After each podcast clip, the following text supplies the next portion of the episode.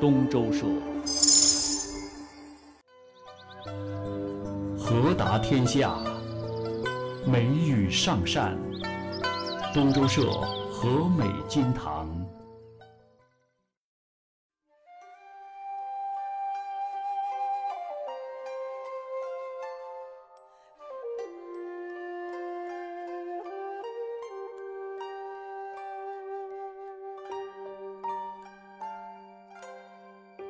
成都啊，这个周边其实有很多的那古镇。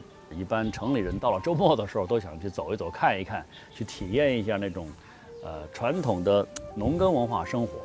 前些年呢，呃，我在为金堂拍一个这个，就是五凤镇，就五凤镇拍一个那个公益广告的时候，呃，就第一次到了这个五凤镇。这可真比我想象的漂亮啊！五凤镇，它其实跟其他的古镇不太一样。因为什么呢？它的文化积淀相对要深厚得多，尤其是自湖广填四川以来啊，这里是成为成都发展史上非常重要的一个所在。哎，涵盖的文化面非常广泛。那么当时我在想，怎么来表达它的与众不同呢？那你就得一定得去挖掘它的特长。我就用了一首童谣来贯穿始终。一个年轻人收到了大学通知书之后啊，这个用这么个情景来表达，而且还请了我的同事，也是我们成都市呃旅游推广大使七音来出演的。这个金堂五凤，说实在话，这个古镇有味道。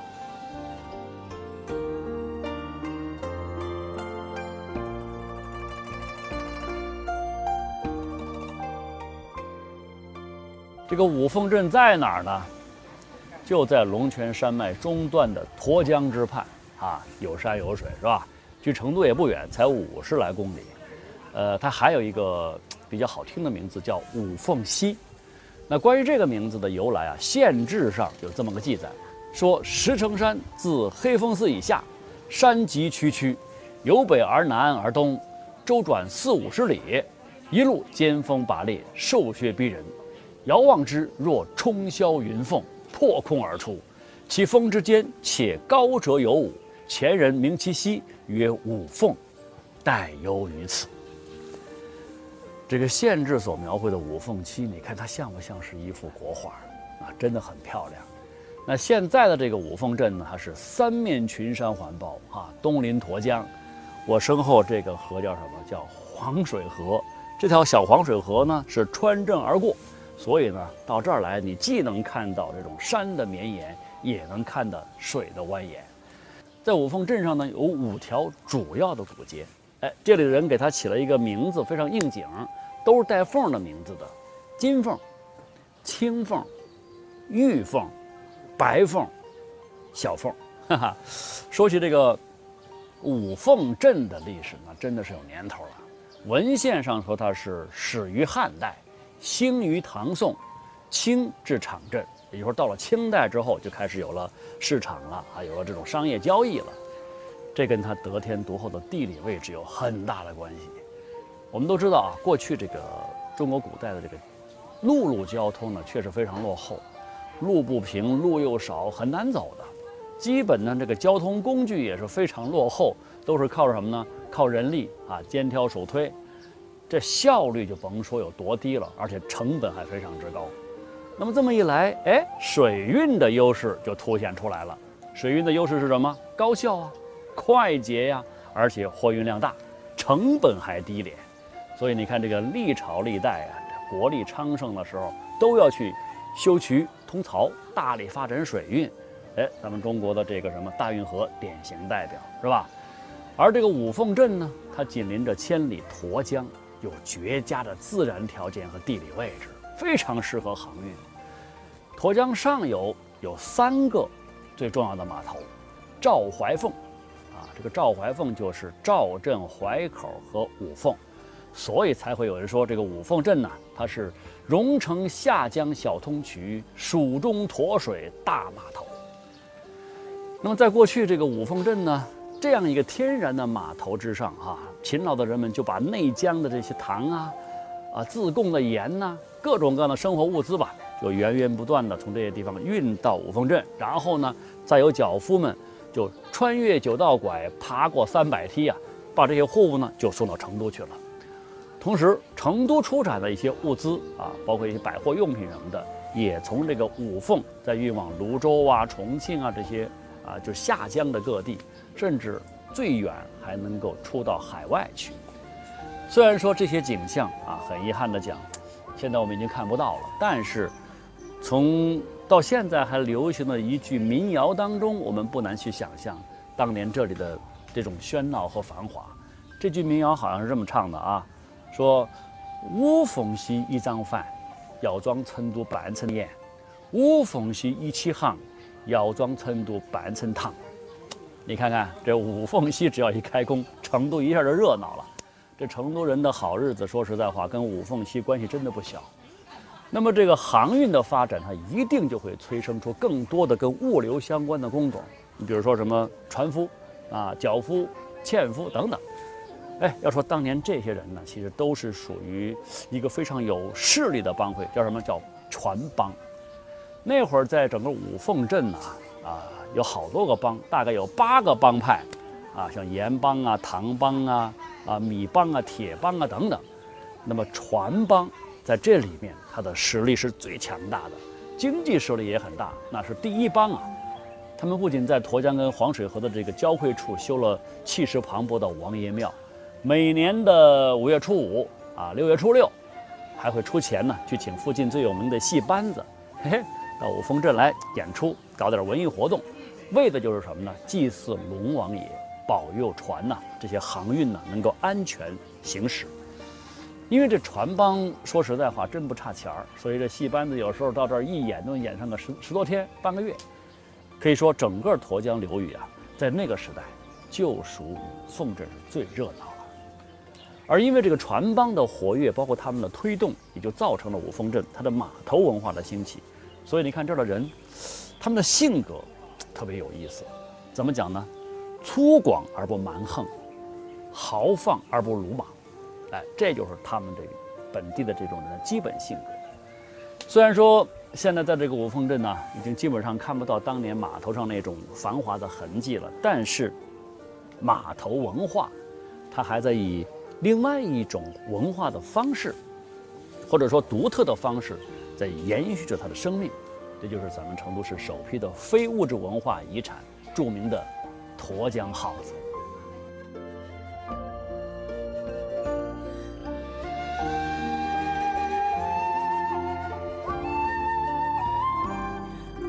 那刚才我们说了，从赵家渡到淮口，从淮口再到五凤，哈，这三大码头之间，那可以说曾经是成都啊最为忙碌的这个航运路线了。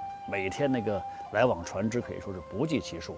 那么随着大量的船只的往来啊，那会儿这个在沱江的岸边上，就随时都可能会有看到拉纤的纤夫，哈。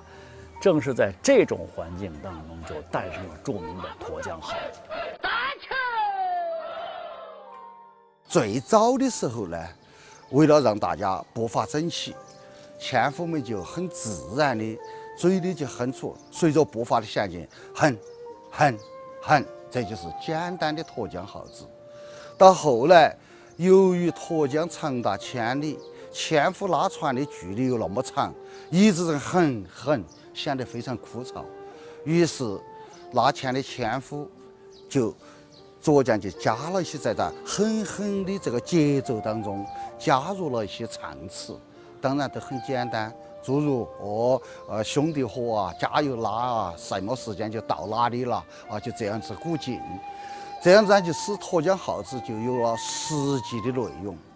再往后来，一有文化一点的这个纤夫啊，他就编撰一些唱词。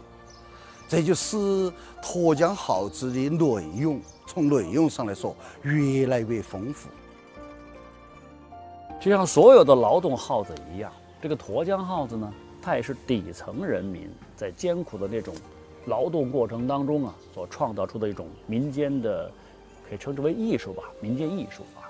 那它这个调式呢，是一个很复合的东西，比如它这里面有呃民歌，有山歌。甚至还可能会有点川剧的高腔在里头，各种音乐元素把它组成这种旋律，它的行腔是非常自由灵动的，不受约束，就是没有人给你谱上曲儿啊，让你按规定唱，没有，非常自由。那主要演唱方式是什么呢？是一领众和，什么意思？也就是一个人领头唱，然后呢，大家跟着合唱。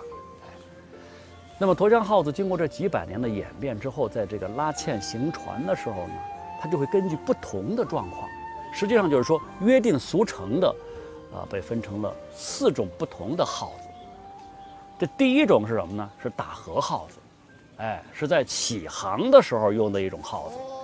你看当时各种各样的这个货船呢，大都是满载货物，是吧？这个船身很重，在离码头的时候，这个就必须要靠纤夫们。都同时做好那种拉船的动作，集中精力，啊，而且身体是前倾的。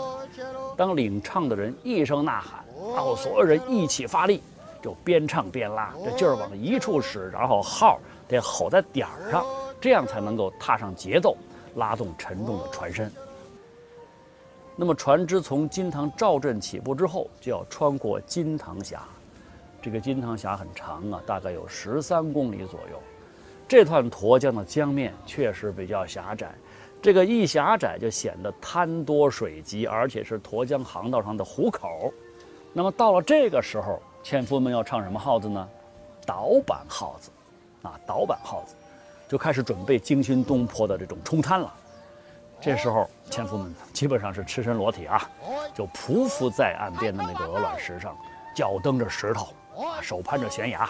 一步一步的拼尽全力往前拉，这时候的音调啊急促激烈，而且节奏显得非常缓慢，很低沉，在一声声苍凉而原始的号子声当中，船只才能够慢慢的逆行着而往前走。好，通过了这段激流险滩之后，这峡口上的这个水呀，它其实还是很急的，还是很急的啊。用一句成语讲，叫水流湍急。哎，船工们呢，自然他也不敢有丝毫的松懈，所以这个时候，大家呢就会唱另外一个号子，叫蜀板号子。蜀板号子呢是节奏啊，它非常明显，是这样一种号子。因为船只在激流当中上行的时候，大家必须呃在共同的节奏之下，协调每一个人的步伐。虽然这个时候的纤夫们的脚步还是那么的缓慢，但是每一步都要。稳准扎实。那么等到了船只驶出了金堂峡，哎，进入成都平原之后，这段这个河段的这个河流啊，水势就开始平缓起来了。河水是缓缓的流淌，船只在水中呢，只需要依靠那种惯性，啊，依靠惯性，慢慢的就能往前走。那这时候纤夫们的心情当然就轻松愉悦了，是吧？看着两岸的风景啊，扯开嗓子就唱一些。